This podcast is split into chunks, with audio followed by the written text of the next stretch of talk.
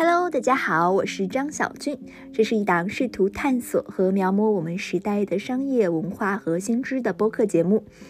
一转眼，我们已经来到二零二二年的尾巴了，现在进入倒计时。先在节目里给大家拜一个早年，大家元旦快乐，新春快乐。上期节目里，很多听众留言说希望听到作家的英文原声，所以我决定临时加更了一期。这期播客的访谈对象是塞巴斯蒂安·马拉比，他是一名非常绅士的英国记者和作家，出版过许多商业读物，包括记录对冲基金历史的《富可敌国》《格林斯潘传记》。他也两次入围了普利策，而他的妻子同样是一名优秀的记者，现在是全球知名期刊《经济学人》的总编辑。这次采访内容和他的新书《The Power Law》有关。这本书揭露了硅谷风投的隐秘故事，而在这期播客里，你能听到一部由他口述的硅谷风投史。不过呢，如果你想听的不是英文版，而是中文版本，就请移步我的上期节目。上期节目是有中文配音的。希望这次用声音带你纵览硅谷风投的历程。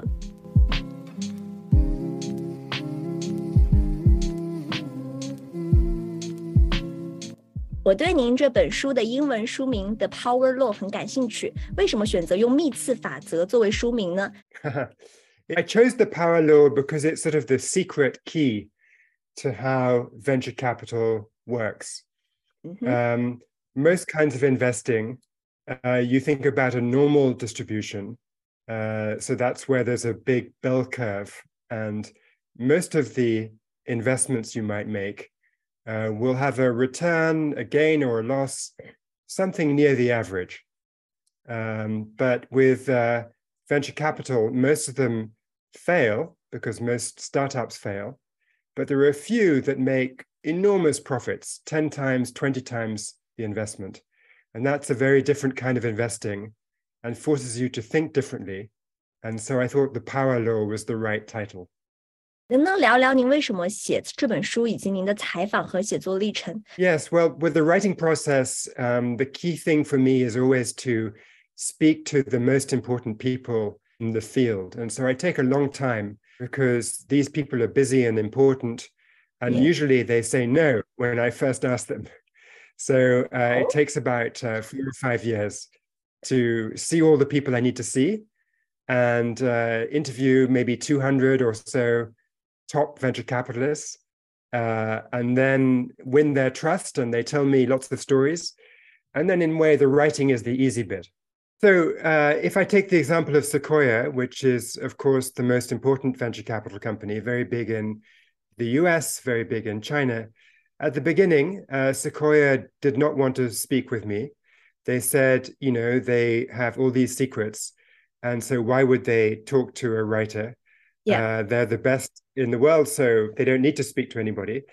Um, but uh, after a while, um, I, I, had met all of the people who used to for Sequoia in the past, and I had worked with a lot of people who uh, had been invested in the same startups as Sequoia, and therefore they had been sitting next to Sequoia partners at the board meetings of the startups. And I had met investors who put money in Sequoia. Uh, and so I think the people at Sequoia decided that I already knew quite a lot about them. Mm-hmm. And so in the end, uh, it was better to speak to me than not to speak to me. Uh, and then once we started talking, I think they liked it. And they spoke to me for hours and hours. 您的书开篇就开始探寻风险投资的起源，然后您很快将读者带入到了1957年几个背叛者的故事。诺贝尔奖得主肖克利的八名年轻的研究员不服他的高压管理，奋起反抗，自立门户。叛逆是风险投资的起源吗？Yes, I think rebellion is the origin. I call it sometimes liberation capital. Yeah, because the venture capital frees the entrepreneurs, you know, to leave a big company rebel against the boss, and then start up a new company based on a whole different way of thinking. 我非常喜欢您用的这个词，就是解放资本。您用这个词给风险资本做了一个全新的阐释。您想通过这个词表达什么呢？解放资本改变了什么？它解放了谁？以及它塑造了一代人的商业文化吗？Yes, I mean, in the 1950s in Silicon Valley, First of all, it was not called Silicon Valley yet because there was no semiconductor business. And secondly, the typical culture was that engineers worked at one company and they stayed there and they didn't leave. And the first story in my book is about the eight traitorous uh, engineers who did leave uh, one company and they started Fairchild. But that was called being a traitor because it was so unusual.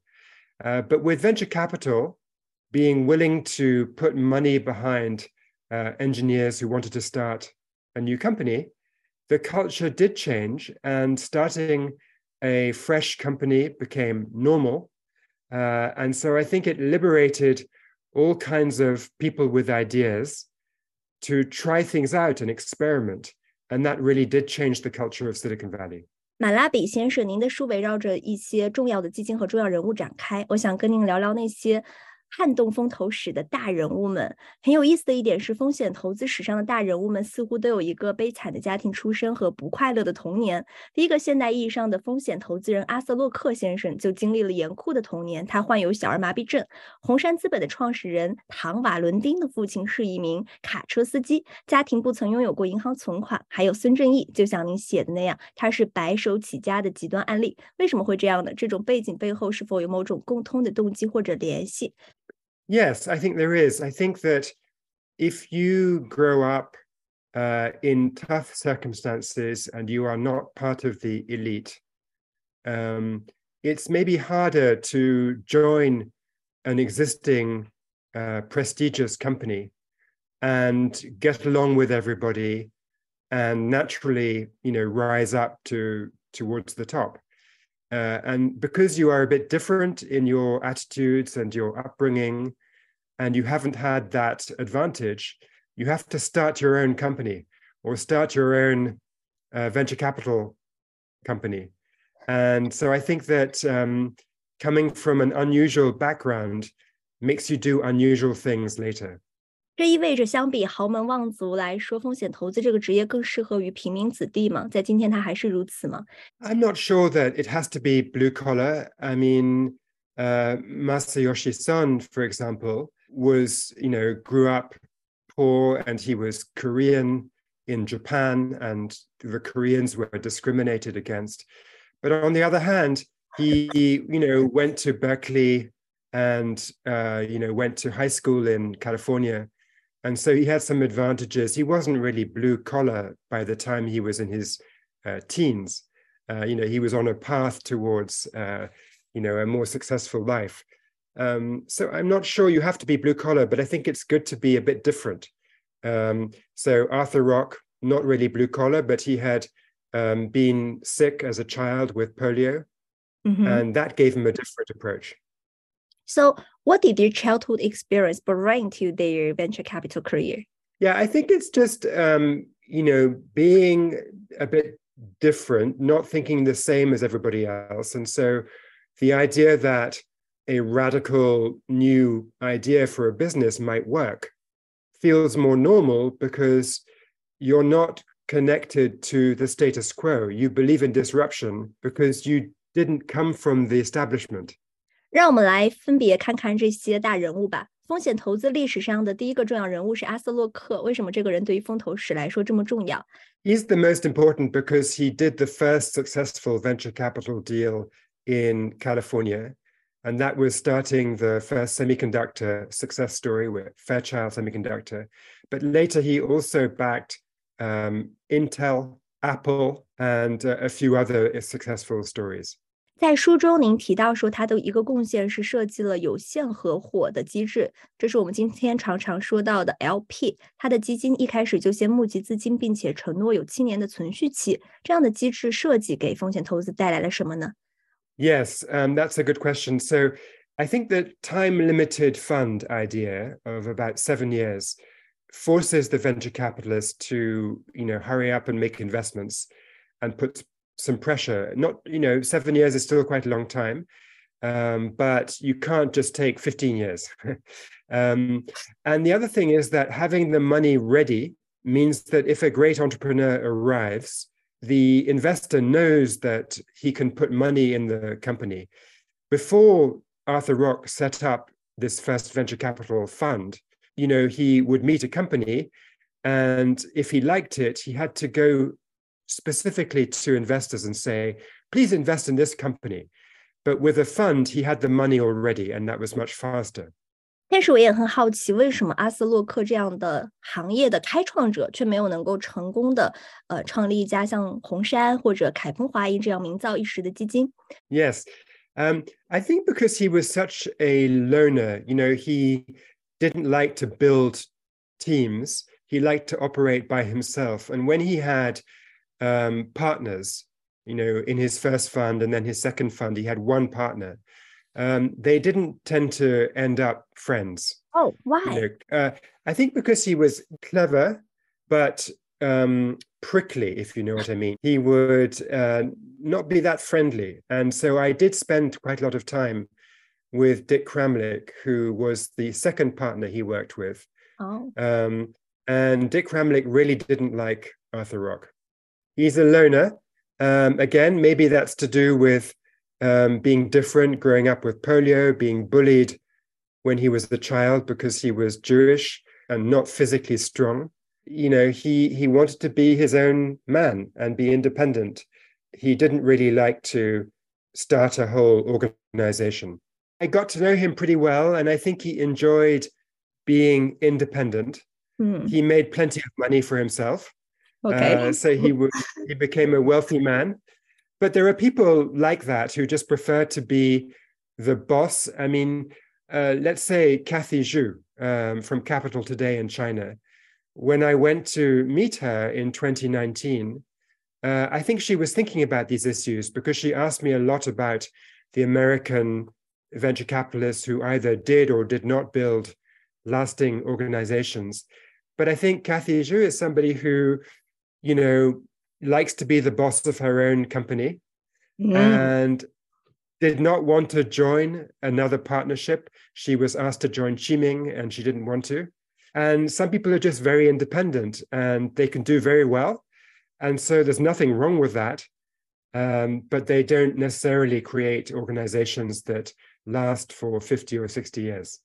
接着，唐·瓦伦丁和汤姆·帕金斯登场了，他们分别创立了红杉和凯鹏华盈，他们也是新的投资风格的先驱。在您看来，他们与阿瑟洛克的不同是什么？Well, they did um, create lasting organizations. Don Valentine created Sequoia, which is still a very powerful company, mm. and Tom Perkins created Kleiner Perkins, uh, and that's gone up and down a bit, but it's still very much alive and you know, probably it was the number one company in the world for venture capital um, 20 years ago. Uh, yeah. So that was uh, 30 years after it was started. So definitely they both created lasting institutions. So one idea they had was that they created the idea of uh, stage by stage investing. So when a startup came uh, to ask for money, they didn't give all the money that it wanted, but they gave a bit to give it maybe six months or nine months to try to prove itself. And then if it reached a milestone of progress, then they would give more money. Uh, so that stage by stage idea was important. And the other thing is hands on investing. They would um, go on the board of the company and be very active in shaping it. Arthur Rock would go on the board too, but he was a bit less involved in either the marketing or the engineering. Um, uh, and I think Tom Perkins, who himself was an engineer and had set up a, a laser company himself, uh, was more involved in shaping some of the early companies that he backed, like, for example, Genentech.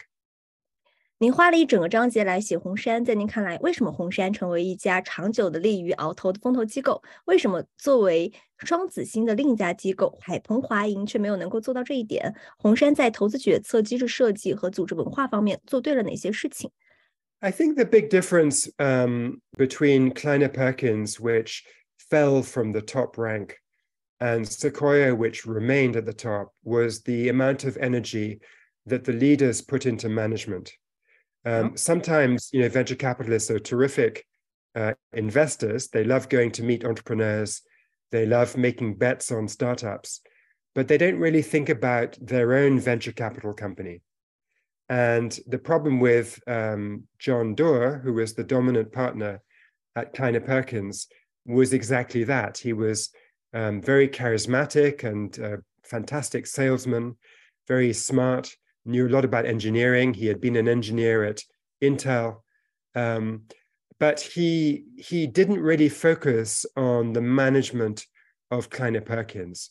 In contrast, um, Michael Moritz and Doug Leone, the top people at Sequoia, were very, very focused on, you know, how you hire young investors, how you encourage them, how you develop them, how you think about the company culture when you sit around a table and you decide on Monday morning whether to do an investment or whether to say no to that investment, what is the dynamic around the table? How do you use decision science, you know, behavioral science, to improve the quality of your decisions? Sequoia was very focused on all these internal management questions, whereas Kleiner Perkins was not. I think we can learn a, a couple of things. You know, one is uh, not to stay the same. You've got to change all the time. I mean, Sequoia in about 1995 was a you know fairly small company that only invested in Series A at the beginning of the of a startup's life, uh, and only really in in Silicon Valley. But ten years later, it had set up an office in China. It had set up a growth business to write much bigger checks to uh, bigger companies. It was thinking about starting a hedge fund. It was changing in all these different ways. Uh, and I think that's one of the keys to staying on top is to innovate your organization. Uh, and the other thing um, I think is again to, to focus on uh, who you hire and really put energy into developing the people. So a good example would be that Roelof Botha, who is today the boss of Sequoia in America, um, you know, was hired when he was very young, in his in his twenties still, and one of the oldest in- investors came to him and said, "Listen, let's let's do a deal. Um, when you invest in your first company, we'll be a partnership, two of us. We'll go together to the company board meetings. Um, I will be on the board at the beginning, and you will watch how I do it. And then if the company fails, it will be my fault. I will be the board member, and it will be my black mark on my name, which I don't care about because I'm already an experienced investor. But for you as a young investor, that would be a problem if you had a black mark. But if the startup company does well, then we'll quickly switch positions. You will be the board member. And if it succeeds, you will have the plus point, the halo, um, uh, and you will have the Midas reputation. Um, so that was a very generous thing for the older investor to do to mentor the younger investor and to make sure the younger investor got a success story uh, next to his name. Um, and I think that's something that Sequoia does, maybe other venture capital companies do not do. Well, I think it's interesting that when Don Valentine started Sequoia, he didn't call it Don Valentine Partnership. You know, he called it by yeah. the name uh, of a famous tree in in California. So he didn't put his own ego on the door. Whereas the other the other um, partnerships at the time, Kleiner Perkins, were named after you know Eugene Kleiner and, and Tom Perkins, yeah, or Arthur Rock uh, uh, and Company, named after Arthur Rock, and there were other examples uh, like that. So I think Don Valentine deliberately didn't put his name on it, deliberately wanted to create um, a partnership uh, with other people. And interestingly, in the 1980s, when he had recruited a few other people, but he was clearly the powerful founder, when they had meetings together, Don Valentine did not speak at the beginning because he didn't want his own opinion to set the pattern for the conversation. Mm-hmm. He encouraged somebody else to lead the meeting and that way everybody felt free to express their own opinions. Uh, and I think that tells you how Don Valentine did create the um, sort of DNA of, of the partnership, which which deliberately encouraged younger people to step up. And the last thing that Don Valentine did, which was a really big contribution, is that he decided to retire uh, before he really needed to. Nobody was push, pushing him out of the door, but he decided to step back, hand the leadership to uh, Michael Moritz and Doug Leone, and to to really kind of let them lead, even though they were much younger and less experienced. Uh, mm-hmm. And so again, um, it was not about his own personal ego; it was about building a lasting institution. 这是您为什么说风险投资是一项团队运动吗？Yes, um, and I think that team sport phenomenon is partly about making the partnership last for 50 years or more, but it's also about specific investments. There are times when several different people uh, can manage to get an investment to work if they work together as a team. And you know, one example would be um, the investment in Facebook that was done by Accel Capital. You know, it was first identified by a very young um, associate who was not even a proper member of Accel, but was a student at Stanford. And uh, Accel was, you know, paying him a bit of money to bring ideas that came up from, you know, Stanford. And he noticed that Facebook was popular amongst Stanford students. And so he told one of the people at uh, at Accel Capital to check it out. Um, that person was called Kevin Efrusy, and he checked it out. And he did the early work of trying to um, get uh, uh, Facebook to talk to him. Then he brought one of the founders uh, of Accel, who was maybe 60 years old, to come and see them. And the two of them, one of them aged about 30, one of them aged about 60, jointly assessed uh, Facebook. And then it took another investor um, who was in between, maybe 45 years old, to finally persuade uh, Facebook to let Accel be the one to invest. So it was a team of multiple people.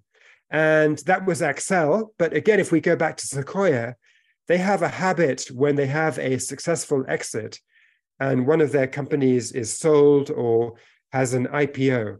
They write a memo oh. that lists all of the different people at Sequoia who contributed to the success of the investment. And, uh, and they emphasize the team, not the individual. Is the young person's game? Well, you know, I think it can be the young person's game, partly because, you know, entrepreneurs uh, are often quite young and it helps to be you know the same sort of uh, you know it can help to be the same age when you are trying to build a relationship. You know but it depends. Um, if we take the example of bill gurley at uh, benchmark you know one of the all-time fantastic investors um, he was quite a bit older than uh, travis kalanick when he invested in kalanick and uber um, which of course was a very big success uh, so sometimes experience, um, if it is coupled with um, emotional intelligence, right? Mm-hmm.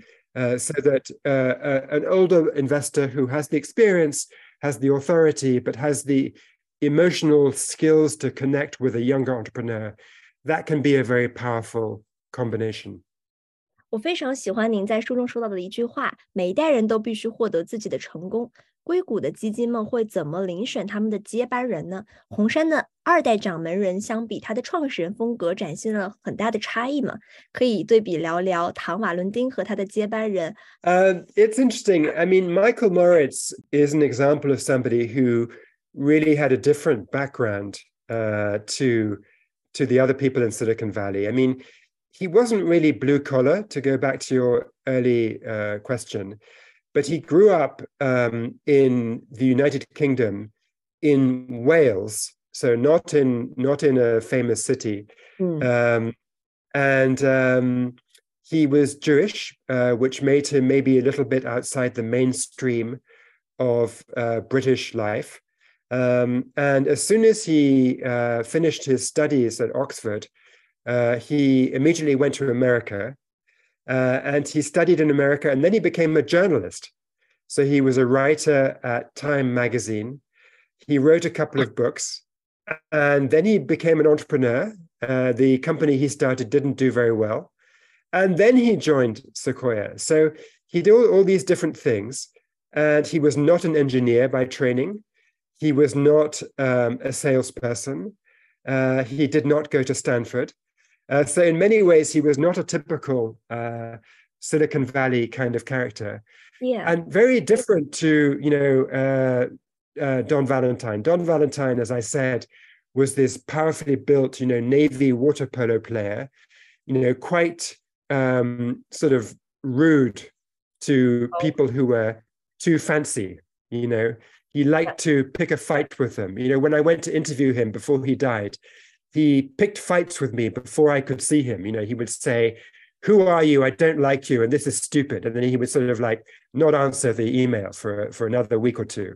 Wow. And then he would say, Well, let's talk on the phone.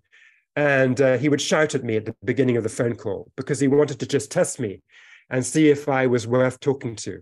And finally, he agreed to see me, and I went all the way to Arizona where he was living. Uh, and um, on the way to the meeting, I was in the Uber, uh, and I telephoned him from my cell phone and said, "I'm coming. I'm on the way." And he said, "Oh, go away! I don't want to talk to you. You know, this is a totally stupid meeting." And I would say, "Oh, but I've come all the way from England to see you, and uh, I live in London, and now I'm in Arizona, and I'm almost there in the Uber. You must see me." And then he would see me, and he would spend two hours talking to me, and he was very charming but he was a difficult person sometimes.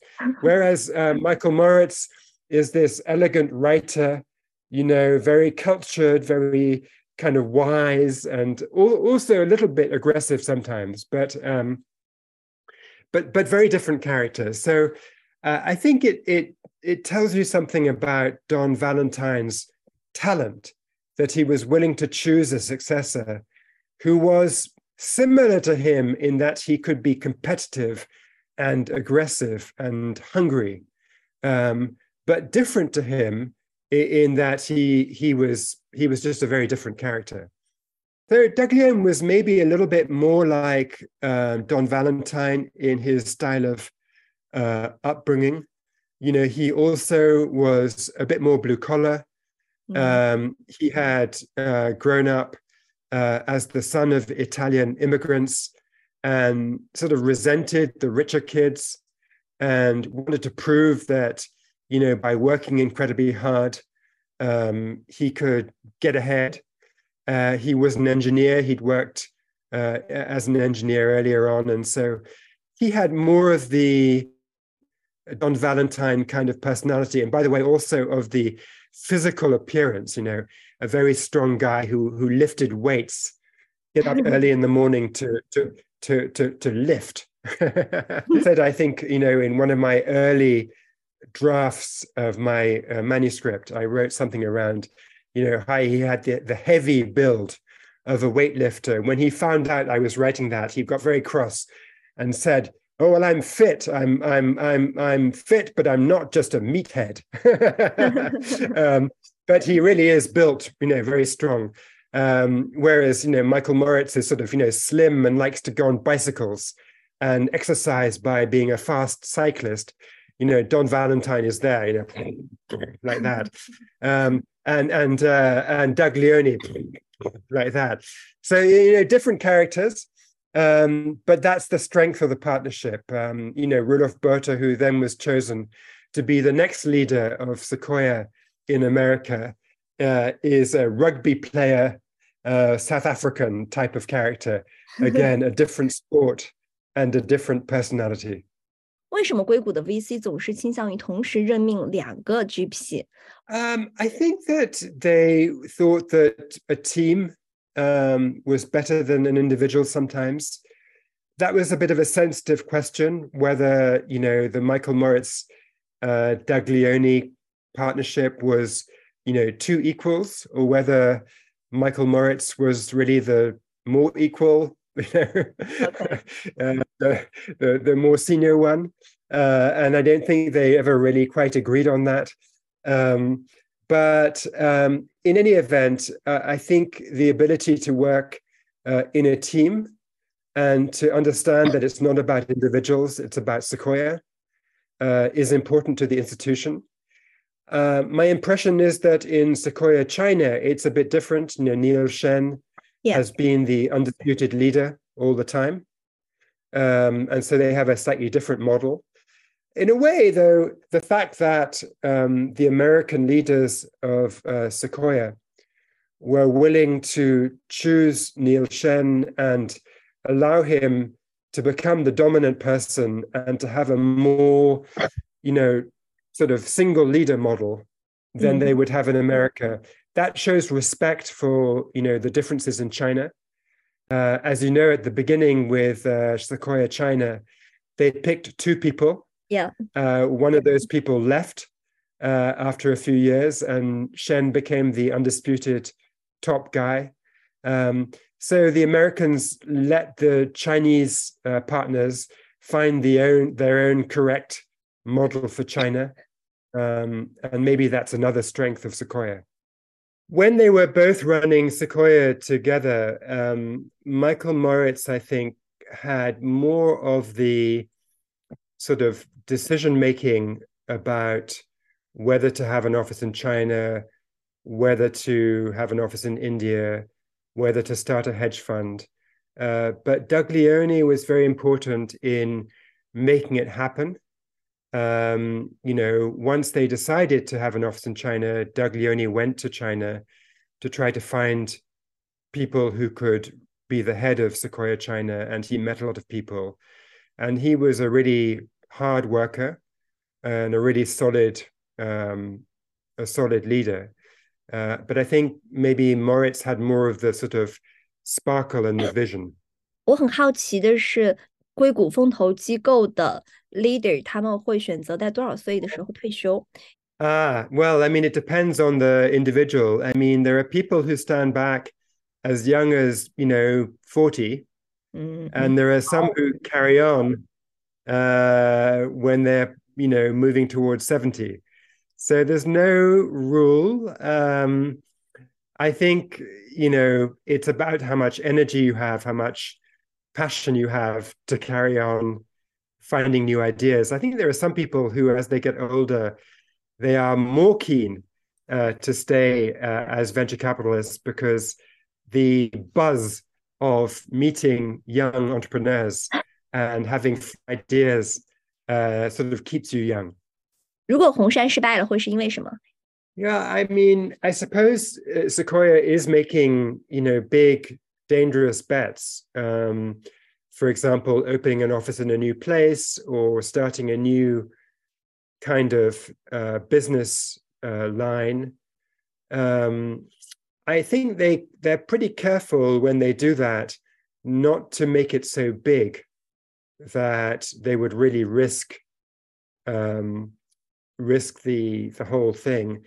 So I think the, the way that venture capital companies, when they're very established, can can fail, is by choosing the wrong person to be the next leader.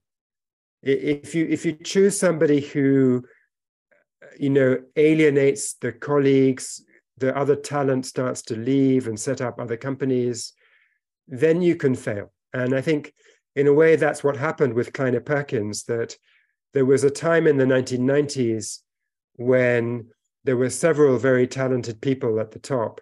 There was John Doerr, but there was also Vinod Khosla, uh, who was, you know, as good as John Doerr. And the two of them together were a great partnership. And there were some other people as well who kind of made the culture of the organization work. And when those other people left, um, John Doerr was sort of the sole boss. And he just wasn't very good at doing that by himself. So if you chose the wrong person, then I think you can uh, destroy the franchise. 嗯，在硅谷的风投的历史上，还有两个疯狂的大人物孙正义和尤里米尔纳，他们从多大程度改变了硅谷的游戏规则呢？ Yes, both Masayoshi Son and Yuri Milner had the idea of investing bigger amounts of money into companies, sort of not just when they're very, very young, but but later when they might be about to do an IPO, go on the stock market. Uh, you know, Masayoshi Son and, and Yuri Milner would say, well, instead of going to get money, capital on the stock market, why don't you stay private a bit longer? I'll give you the money. Uh, and so this is called growth investing, which allows the company to grow. Mm. Once it's already going, it's already got customers, it's already really doing well, but it's going to grow to a bigger size without going to the public stock market. And you know that becomes a very powerful way of making a lot of money when all the tech sector is going up. But it also becomes a powerful way of losing money when all of the tech sector goes down because you, you know you're writing big checks and you're kind of betting on just technology doing well as opposed to a particular startup doing well. 这两个疯狂的男人都没有出生于美国，他们一个来自日本，一个来自俄罗斯，但是改变了硅谷的游戏规则。您怎么看这个现象 ？Well, it's a good sign of how Silicon Valley has been open to foreign talent, uh, and the rules have allowed somebody to come in and shake things up, which I think is one source of innovation. Uh, you know, famously in Silicon Valley, something like uh, two fifths or 40% of the companies that get founded are started by uh, somebody not born in the United States. Um, so it's it's it's a system that that relies on fresh talent from outside, and I think that's one of the strengths of Silicon Valley. 为什么孙正义这种激进的投资风格这么多年都有效，但是最近却失效了？您怎么看待他最近的一条新闻，是声称要淡出软银的日常经营管理？Yeah, I mean, that's the thing about that this big checks into established tech companies on the theory that they're going to grow really really fast. You know it works and makes a lot of money if it goes right. Uh, but it also collapses. If all of the tech stocks suddenly collapse and you've got these big investments in big tech companies they just are going to go down really fast. Um, and so masayoshi son was the richest man in the world uh, in the year 2000. And then the NASDAQ market crashed in March 2000, and he lost something like 97% of his money, 97%. And the same kind of thing happened recently, where, you know, during uh, the early part of COVID, technology stocks did incredibly well. And in 2021, uh, Masayoshi Son was probably making more money uh, than anybody in the world, maybe apart from Elon Musk. um, but then, uh, you know, the technology sector crashed and uh, Masayoshi Son lost a ton of money. Uh, and I think, um, you know, he's uh, done well for a long time, but very volatile. Now he says he's stepping back. We'll see if he remains uh, in the background. Sometimes people say they are leaving, but they are too addicted to the excitement of uh, investing to really fade away. 还有一些别具特色的风投机构，比如说 Benchmark、Founders Fund、YC 和 Accel，他们对于风投历史的贡献是什么呢？Well, YC is a good one to start with because it's so different. Y Combinator was started in 2005, and the idea was that it would create a summer camp for uh, students who were maybe studying, uh, you know, computer science, and they had an idea for a, a company, um, and they had a friend maybe to help them, but they really just had an idea. They had nothing more than an idea, and they would come to Y Combinator, um, first in Boston, and then later it was in Silicon Valley, uh, and they would work on their new idea, um, and they would spend maybe eight weeks or ten weeks um, in this sort of summer camp every Tuesday they would come to uh, dinner at the summer camp and they would meet the other young computer scientists trying to have ideas for companies. And they would you know have an informal uh, uh, meal together listen to a lecture. Uh, they would hang out with um, paul graham the founder of y combinator who would uh, give them some advice. Um, and at the end of the eight weeks or the end of the 10 weeks they would give a report on what they had achieved to try to develop the idea. And then they would try to get a real venture capital investment. But so it was really kind of pre venture capital, it was the earlier part of the development. And it was a way to make it easier for somebody who came from outside Silicon Valley, from outside the establishment, to go from just having an idea in your head to actually having a proper company plan. And Y Combinator did very well.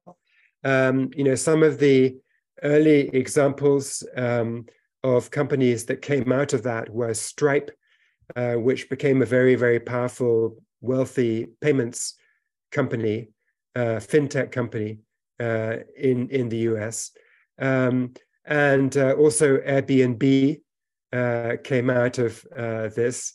so that did extremely well. That was the contribution of Y Combinator, the idea of the incubator before venture capital. You mentioned um, Benchmark. Yes. and Benchmark was more of a traditional early stage um, Series A funder, rather like Accel. Accel got started earlier in the 1980s, and the idea was to be specialized in certain kinds of technology. They specialized in software and telecommunications.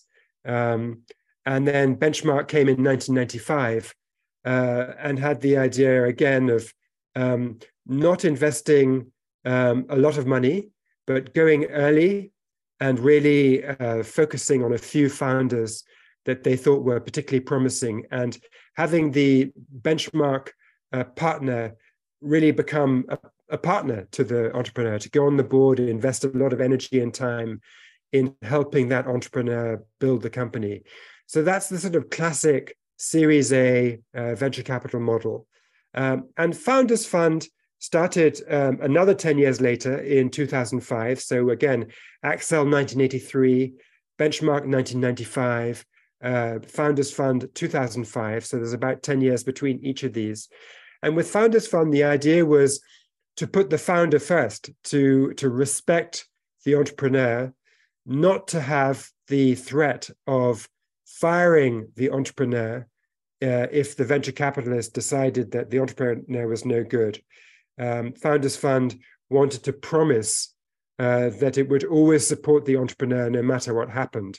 Uh, and that therefore gave the emphasis on finding a slightly crazy entrepreneur who maybe would be very unconventional, uh, but nonetheless, uh, the investors would always support uh, that entrepreneur. It was founded by Peter Thiel, uh, who made contrarianism into a bit of a religion uh, and also was the first person to write about the power law, uh, which became my book title, oh. uh, and to emphasize how it's all about backing some crazy people who do crazy things that make tons of money and don't worry about the majority of the companies that may fail. 在您书中出现的这些大名鼎鼎的风险投资家们，他们有共性吗？是什么让他们站在了舞台中心？I mean, one thing they have in common is they have to be good at um, the emotional intelligence side of investing. You know, with with hedge funds, you can be very analytical and not talk to very many people, and that's fine. With venture capital, you have to go and meet the entrepreneur. You have to become um, you know connected with the entrepreneur and you have to really be there for the entrepreneur when the company is in difficulty and it's friday night and you receive a phone call and the entrepreneur is you know ready to give up because you know two people have quit and the product is not going very well and there's some problems you have to be willing to kind of go to that startup and um, sit with the entrepreneur through the weekend and you know, encourage them to have the courage to get up and go again.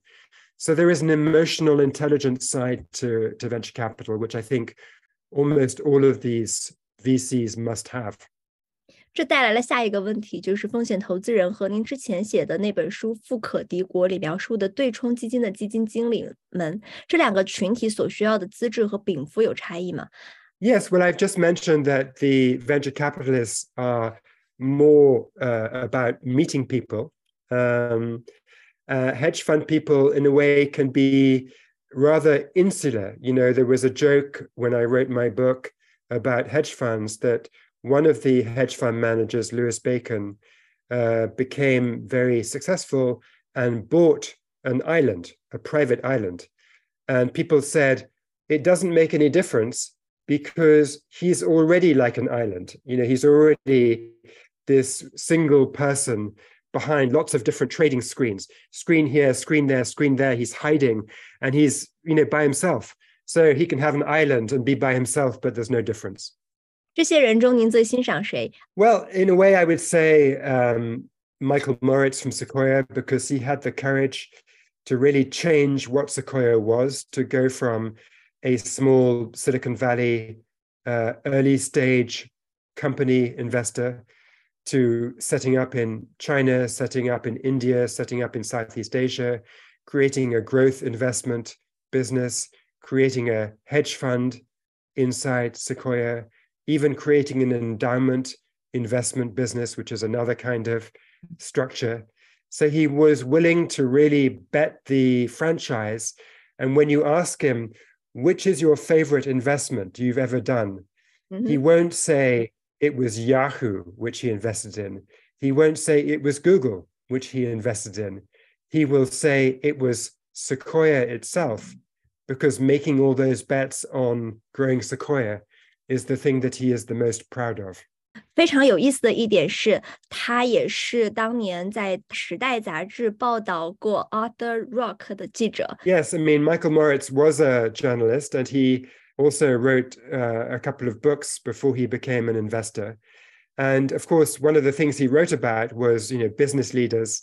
And uh, the first book was actually about uh, Chrysler, the big car company, which had which had gone wrong and gone bankrupt in 1979. So that was a book about how big companies can be too bureaucratic and fail. And then the second book he wrote was about uh, Apple and Steve Jobs. So that was about how a small company can be exciting and succeed. And along the way, uh, Michael Moritz also wrote a cover story in Time magazine about Arthur Rock, and that allowed him to understand what venture capital was and how it worked. So I think through his writing, he was a student of entrepreneurship and big companies and venture capital. So he understood a lot about investing before he became an investor. Why did he choose to become a venture capitalist? I, you know, he always said later that he wished he had done it earlier. I think he, you know, had become a writer because he thought it was an exciting way to study the world. Um, and then at a certain point, he wanted to just not study the world, but actually, you know, make the money himself and, uh, you know, make an impact, maybe not just through writing, but through um, making money. investment decisions.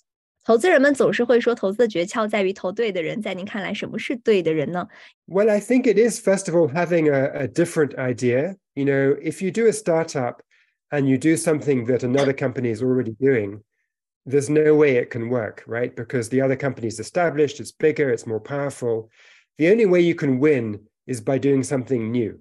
So you have to have that idea. And then you have to have the character to believe in that idea, even though most people are saying it's not going to work um, because it's new and you know it looks crazy at the beginning and so you have to have the the belief in yourself to stick with the idea to work with it even when most people think you're crazy. Uh, and you have to be willing to accept that it probably will fail. Most startups do fail.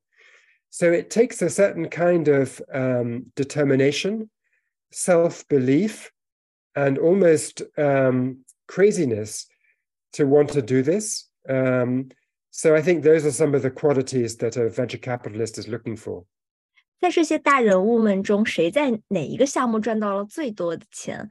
Among the big names, who made the most money on a single deal? I would say it's probably the Masayoshi Son investment in Alibaba. How much that money? Was an, I'm forgetting, but I mean billions, billions of dollars he made mm. uh, because he uh, invested very early. You know, Goldman Sachs had done the early investment. Um, but the leaders of Goldman Sachs decided that they wanted to be a bank and they didn't want to be a venture capital operator. And so they sold their investment stupidly uh, very early to Masayoshi Son. Uh, and so uh, Masayoshi Son had the opportunity to uh, get in and um, and buy a chunk of Alibaba. And then it went up and he held it for a long time. So um, he made uh, really, I think, billions of dollars on that. 在书中，您写到成功有很多父亲，硅谷也不例外。在您看来，谁是硅谷的成功之父？Well, I think it's really Arthur Rock, uh, and the reason I think that is that, you know, venture capital, I think, was the key reason why Silicon Valley became the dominant uh, technology center in the world uh, for a long, long time until China became the big challenger. Um, you know, some people, when I began researching my book, would tell me the reason Silicon Valley did well was Stanford University. But that's not true because MIT was a better engineering university at the beginning. Uh, some people told me that, Stan- that Silicon Valley did well because um, defense contracts were awarded to Silicon Valley companies. And so the first semiconductors were sold to make weapons uh, for the American uh, military. But this story about defense contracts isn't really the main reason, because again, there were more defense contracts in the Boston area than in Silicon Valley. So, if you want to understand why Silicon Valley became the top uh, place for innovation, it's because of the business culture, because it had more startups, because the startups were more aggressive in trying to really build themselves and make commercial success. Why did those startups have that culture in Silicon Valley? I think it's because the venture capitalists made it possible. They were willing to put money behind people who just had an idea, even if they didn't really yet have any customers, even if they weren't sure if the product would even work. And the venture capitalists were special in Silicon Valley. They took more risk. They were willing to accept failure. They understood the power law which said that a few successes could make up for all of the losses when you're doing very risky investing. And so, if you want to understand the origin of Silicon Valley, you have to understand the origin of venture capital. And that origin came when Arthur Rock invested in Fairchild Semiconductor in 1957. 在这些大人物中，谁是您认为的最疯狂的那个人？well, um, you know, Masayoshi Son was pretty crazy. You know, he would, uh, you know, make these bets very quickly, uh, meeting companies sometimes for, you know, just half an hour. Uh, and then he would say, Yes, I'm going to back you and I'm going to give you a lot of money. And then instead of being a bit worried about his investment, he would say to the entrepreneur, I want you to be bigger, faster, crazier. Uh, and so entrepreneurs are often a bit crazy, and he would try to make them even more crazy. Uh, so I think if you want crazy, uh, Masayoshi Son was crazy. 很少有人关注到风投网络是什么让您关注到这个人际网络存在的？网络在哪些方面驱动了创新？Yes, the network drives innovation because it's all about connecting the entrepreneurs to other people who can help them build the company. So when you have a startup, you always have to fight to persuade talented engineers to come and work and help you to build the product. And the engineers are frightened about joining your company because it might fail at the beginning. And then you have to hire talented salespeople to sell the product. And the salespeople don't want to join because they're frightened that it might fail. But if you have a venture capitalist who is a famous venture capitalist the venture capitalists can say to the early engineers and salespeople, look, if you join this startup and it fails, don't worry, because I have lots of other startups that I am backing, and I will get you a job at one of these other places. So when I was doing my research, I spoke to Eric Schmidt, who became the chief executive of Google uh, early on.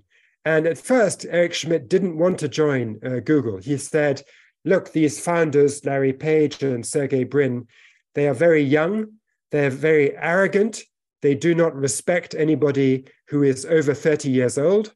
Uh, and I am Eric Schmidt, I am the chief executive of another software company. Why would I take the risk of joining these young guys when they might just decide they don't like me and kick me out? And uh, John Doerr said, you know, he was the venture capitalist um, who was persuading Eric Schmidt to uh, join Google. John Doerr said, Yes, Eric, you're right. They are very arrogant. They might kick you out, but don't worry. If they do that, I will make you the chief executive of another software company. Uh, and so I think by turning a single shot game, which is very risky, into a repeat game, venture capitalists create the courage that entrepreneurs need, that um, that people who join uh, startups need. Uh, and in this way, I, I, sometimes call venture capital a machine for manufacturing courage, because the network creates the courage that venture capitalists need. Uh, uh sorry, that that entrepreneurs need, mm. and that uh, early engineers who join the startups, they the courage needs to be created Yes. And they won't have the courage unless the venture capitalist is there to say, don't worry, I'm going to give you the capital, I'm going to help you, I'm going to show you how you build the startup. I've done it before with other startups. Trust me, I can make it work. 您在书中引用了一个观点，我觉得非常有趣。大量的松散的关系比少数的紧密的关系更有利于思想的分享和创新。相比少量的强关系，大量的弱关系能产生更多的信息流通。 可以进一步阐释这一点吗？Yes, I mean, when I was thinking about why uh, the Boston Technology Center, which had MIT uh, as the best engineering university and which had uh, a lot of um, technology companies like Raytheon, which was a big defense company, uh, Wang, Digital Equipment Corporation. Um, so it was a very strong uh, engineering and tech center. But in the 1980s, Silicon Valley overtook it and did better. And I was trying to understand why did Silicon Valley do better? And uh, I came up with this idea not from economics, because I couldn't find anything in economics that explained this, but rather from sociology.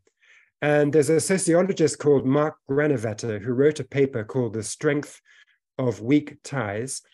And his point was that if you have um, let's say, uh, 100 people in your Rolodex, in your network, and you know them not very well, but you know a little bit about them, and you, you've, you've done some communication with them, and you know them enough to send them a message. Um, that might be better when you're trying to think of a company, build a company, um, find customers for your company, than if you have, let's say, 12 people and they're really close friends. You really work with them deeply and you have these deep ties. Because you know if you've got lots of loose ties it gives you lots of options. If you have a small number of deep ties there are not so many choices you can make about how you might hire new people or develop new customers and really the thing about boston is that people worked in companies and they stayed inside one company so they developed these deep ties with maybe 12 people inside that company who were their friends who worked with them closely. Whereas in Silicon Valley, there were lots of startups. People would join a startup, the startup would fail after one year, they would join another startup, spend three years at that one, they would move around. They would share ideas with people from other startups who they used to work with five years earlier. So there were lots of weak ties.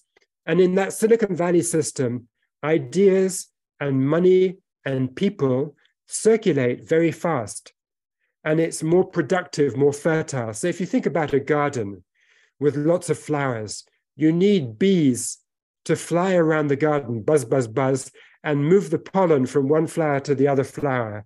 And venture capitalists like this, connecting up all the flowers. Uh, and it's that, that loose network with loose ties that creates more creativity uh, than the kind of tightly uh, narrow Boston system. 我知道你有一些中国的企业家和投资人的朋友们，你怎么看待风险投资进入中国以后呈现出的中国特色？中国的风投和硅谷的风投最大的区别是什么？The Chinese venture capital system did incredibly well, really, really fast. You know, starting with um, you know Alibaba and Baidu and Tencent, which did in the late 1990s, it only took about you know 15 years for China to be as big as uh, Silicon Valley in terms of the creation of unicorns and, and success. So I think one difference is that China grew faster. Um, of course, China had um, a very fast growing economy at the time, uh, growing at 10% a year sometimes. So I think that helped venture capital to grow very, very quickly. But in a way, what's amazing uh, about China and the story in China is how similar it was to the American story, uh, because you know the the style of the venture capital that uh, grew up in China was very closely linked to the American style because it was companies like Sequoia that brought the model to China. And so they had studied the American playbook and they often used um, the same things like stock options for the early employees, which was an idea that came from America and was used in China. Um, so I think there's a lot of similarities as well as a few differences with the United States. 过去二十年，中国风投率先的解放的不是科学家，而是一批在手机上做 App 的人。这带来了中国移动互联网生态的蓬勃，诞生了很多我们都熟知的公司，比如说字节、滴滴、美团。直到最近一两年，中国风险投资业才开始集体的转向硬科技的赛道。您怎么看待这个现象？I would say that you know China has also had quite a strong um, medical technology sector. You would know better than me, but uh, I think you know it's not all apps, right? But uh, the other thing I would say is that um, you know if you look at the American story, um, the there was a phase of hardware um, when venture capital began. So the early investments were in semiconductors, then they were in personal computers, then they were in uh, routers and equipment that would support the computer. Um, and then um, from maybe 1990 or so, uh, software became a big deal. And with the internet um, becoming established in around 1995 with the flotation of Netscape, then um, software and internet apps really began to dominate venture capital. And this was, of course, the time when China got going in, in the late 1990s. And so it was natural that because of where technology was in the late 1990s, yes, um, you know, app developers in China were the main story for venture capital. But it's good to remember that there was, before the 1990s, this old hardware story and maybe now we're going back to hardware, uh, both in China and in America to some extent, because um, things like, you know, well, artificial intelligence is a new kind of software, I guess. So that's that's a that's a that's pushing software into sort of deep tech, um, but it's still software. Mm-hmm. But then there's hardware like building drones and DJI, um, like building uh, batteries and I know the electric vehicle and battery industry is growing incredibly fast in, in China. Um, so I think that venture capital can be uh, very useful for uh, robotics and um, deep tech hardware.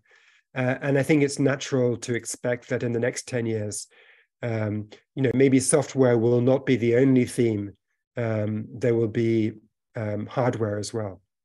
您在书中提到，硅谷式的风投启动了中国的数字经济，并且中国的风投有一项呃显着的优势，就是它对女性更开放，这是真的吗？您从哪些观察中得出了这个结论？Yeah, I mean, um, when I went to China in 1999, you know, before I go on these trips, I always try to ask people I know who are the most interesting and strongest investors, and and um, I came up with a list which I wasn't particularly, you know, looking for gender balance, but it turned out that there were several women on the list in China. Um, you know, Kathy Xu from Capital Today was one. Um, I'm going to forget uh, some of the other names, but at Zhen Fund, uh, I met uh, the young. Yeah, yeah, and then um, I'm going to say the name wrong, but Xia Hong Chen, uh, somebody who had worked with Tiger Oh, oh, uh, in Beijing. Yes. Okay. Yeah. Yeah. Yeah. so I, I, went to see her, and um, and it, it did seem like there were more women, and of course, Shirley Lin, um, the Taiwanese American at Goldman Sachs, who was the first investor in Alibaba, um, was in a way the you know Arthur Rock uh, for the Chinese venture world um, because she did the Alibaba investment and that kickstarted everything. Um, and again, you know, she was the youngest woman partner at uh, Goldman Sachs, uh, and so a pioneering woman. Uh, and um, I thought that was interesting that there seemed to be more women, um, maybe because um, you know the American venture system got going way back in the 50s, 60s, and 70s when there was less gender equality, whereas the Chinese one got going in the 90s and 2000s when maybe things were a bit more equal. 作为金融历史学家，您怎么看待我们目前所处的经济周期和您历史上研究的周期哪个阶段呈现出了相似性？您对年轻的读者们是否有一些应对萧条的建议？It is rather similar to uh, what happened in 2000 when the uh, Nasdaq uh, mm. stock exchange collapsed. Um, you know, there was a lot of pain at that time. Enormous numbers of companies uh, went bust. Um, and in a way, you could say, just simplifying a little bit, that there were two kinds of companies in Silicon Valley. There were, you know, what they called vaporware, meaning, um, you know, sort of internet uh, e-commerce companies, which only survived because they had cheap capital from venture capitalists, um, and they could do a lot of advertising to try to get customers. And when the cheap capital stopped, they couldn't advertise and they just went bust. So that was one kind of company. And then the other kind was uh, sort of um, IT companies that were selling services to the first kind. So when the first kind went bust, they went bust too. so a lot of companies um, failed in that period in the early 2000s. And even a company like Amazon, which we now think of as, you know, incredibly successful, uh, almost went bust in that period. It had a really hard time. Um, so I think the lesson from history is look, these things happen. Um, they are very painful for maybe one or two years. But then the system as a whole goes through and you start getting big successes again. And the reason is that fundamentally, technology is still the way to build wealth, it's still the way to build the future.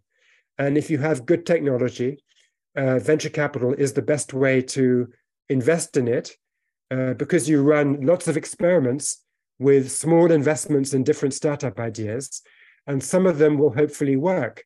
And so I think fundamentally, you know, venture capital plus entrepreneurs plus new ideas is the way to build the new future. Um, and uh, you know, even though we go through these moments which might last for a year or two, we should keep our optimism. 最后，我想问您一些关于写作的问题。您在写这本书的过程中遇到最大的挫折是什么？Well, there were setbacks at the beginning because you know people didn't necessarily want to tell me their secrets. they didn't want to spend you know two hours speaking to a writer. um, uh, you know, why would they spend that time? And so you have to build a network um, and you have to get to know the people who will introduce you to other people who will introduce you to the really important people. so you have to be willing to spend a year or two um, networking. Uh, and um, that takes, you know, courage in a way, because at the beginning, you don't know if you're going to ultimately get the success. But um, the thing is, I've done this before. I've done it with hedge funds. Um, and uh, at the beginning, nobody wanted to speak to me. And at the end, everybody wanted to speak to me because by the end, you know, everybody has heard that you have access to all of the top uh, investors. And so eh, the other investors you haven't spoken to yet, um, they want to speak to you as well because they don't want to be left out. And so I remember one moment with hedge funds when, you know, I was um, having a sandwich by myself uh, just thinking about my book, uh, and my phone rang, uh, and it was one of the hedge fund managers who had refused to speak to me before. And now he was calling me and saying, well, maybe we should talk because he had learned that um, the man who had been his deputy for uh, 15 years had just had uh, dinner with me and had spoken for four hours. Uh, and so he knew he better speak to me. so this is what happens at the end of the project. At the end, everybody wants to talk to you. At the beginning, nobody wants to talk to you, but you have to kind of keep trying. And in the end, I think you succeed. 采访完成后，您会给当事人做信息核实吗？有人会感到不满意而要求修改吗？您会如何应对？Yes, that's a good question because I do believe in um, sharing the draft and um, going through revisions. And you know, the reason is that um, I think if you give the book manuscript, like you give the draft to, to somebody, uh, and you say, "Look, I am an independent writer. I'm not promising to change things." but I am promising to listen to what you say. Um, then people will, you know, read it, and first of all, they might correct a couple of factual mistakes, which is great. But then they may also say, look, what you've written is good, but you've missed out a whole emphasis, a whole angle that would be interesting as well. And then you can talk for another two hours and you get more access and you learn more things and you revise it because you've learned more things. And that makes it a better book. It's closer to the truth, and the reader benefits from a book that explains things better. And I don't think you lose independence because you haven't promised to change it. Mm-hmm. And in the end, I wrote things that John Doerr at Kleiner Perkins did not like. And I wrote some things that people at Sequoia did not like. Uh, but, you know, they understand that at least I listened and more importantly, the reader understands that I really had deep access and I went back for additional information and I revised the book to get closer to the truth. Know, I think that the Sequoia people wish there are certain things I had done differently. Um, they also uh, suffered a little bit uh, in mm-hmm. Europe because um, uh, the European um, venture capitalists were sort of jealous and competitive with Sequoia.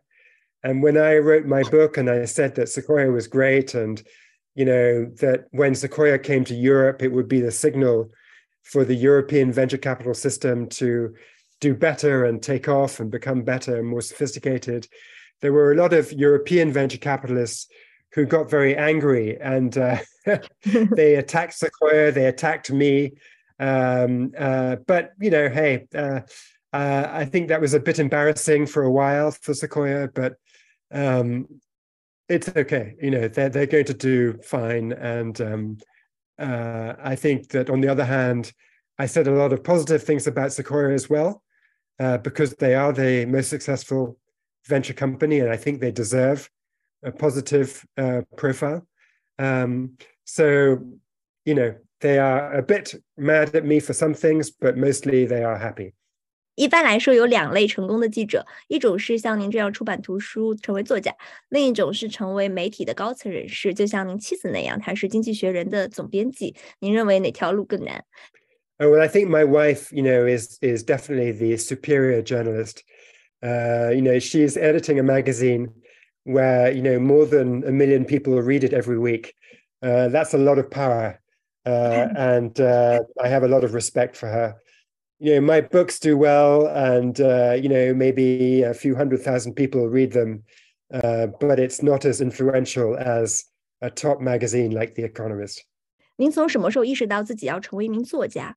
When I was very young, when I was 15 or 16, I was asked at my school to say, what did I want to do for my job later? And I said I would like to be a journalist and a book writer.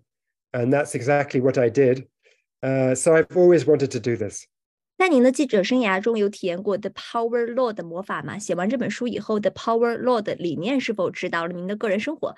I do think that the idea of taking a risk and uh, betting on a difficult subject, doing something that other writers haven't done, taking a long time and understanding it's going to be hard, so it will take a long time. I think those kinds of sort of a bit, being a bit like an entrepreneur is the right approach for books um, sometimes. I mean, I do spend, you know, five years on, on each book. that's a that's a lot longer than most writers choose to spend and it's a big investment but i think in the end you create something more distinctive more more different uh, and you have a chance of you know producing an original contribution and then if that works then you know the first 100 people read it and they think oh this is different. It's good. And then they tell 100 more people their friends and then they tell more people and then you do get a power law effect. And so i had that experience with my book about uh, hedge funds. You know when i first published it i hoped it was good but i didn't know how much it would sell. And then bit by bit as more readers liked it they told more other people and there was a kind of power law explosion in the sales. And what's interesting is that you know now it's been 12 years uh, since um, I wrote that book, and still um, every week it's selling, you know, more copies, and I still get emails from readers uh, who say, "Oh, I just read it," uh, and so I never expected that book to be read for more than a decade, uh, but that's what's happened. 当您开始写一本书之后，您的工作节奏是什么样的呢？well, you have to be flexible with your schedule because you have to fit in with the important um, subjects you want to write about. So, if uh, one of the venture capitalists I was trying to write about would say, Oh, uh, I could see you next week. Uh, what about lunch in San Francisco? Uh, I would have to drop everything and go to San Francisco and meet him for lunch um, because you mustn't miss that chance. Um, and, you know, if somebody else says, you know, um, I'm going to meet you in San Francisco next week, and then he cancels, uh, you mustn't get angry. You must just say, hey, no problem. Let's just reschedule. Uh, what about next week? You know, and uh, you have to be ready to do what it takes to to get to see those people because that's what that's the only way you're going to understand the secret methods of how you invest venture capital. Um, and so I think, you know, when that was not happening, I would have a routine with my writing. I would basically get up in the morning, uh, try to sleep as much as possible. I believe in a lot of sleep. Then I would exercise quite hard for maybe 45 minutes uh, to really feel strong and fresh. And then I would be able to get to my uh, desk with a big cup of coffee and write for nine or 10 hours um, uh, with all that sleep and all that coffee and all that exercise uh, inside me. Uh, and the best kind of day is where, you know, nobody's emailing me, nobody's telephoning me. I just get to think about the writing and there's no interruption. That's how I really make progress with the writing. But, you know, as I said, if somebody from one of my sources is in touch, then I have to drop the writing straight away and respond to them. 您写作过五本书，哪一本书是您最喜欢的？Um, I think the biggest uh, turning point was the hedge fund history, More Money Than God, because it was the first one that really sold a lot of copies um, and uh, had this staying power and kind of made my put my name on the map um, as as a writer who uh, kind of benefited from the power law. and um, the next book about Alan Greenspan uh, won the Financial Times Best Book of the Year award. So that was quite a big prize. So that was good. But I think that was less important than the breakthrough with More Money Than God. My favorite book is probably the new one, uh, The Power Law, because venture capital is so exciting. The, the making of the new future, the discovery of new products, the excitement of building a startup company into a unicorn. I mean, there's nothing I think as magical as that. Um, and so I think of all my books, The Power Law is maybe the most exciting. And although it's still a new book, um, it looks as if the readers agree and uh, it sold even more than More Money Than God um, in America and in Europe. Well, I haven't exactly decided, but I, I'm hoping to write something about artificial intelligence and um, uh, oh. but I have to negotiate with the people. It's always this question of getting access to the right people. And so I'm just having conversations now to see if that's possible.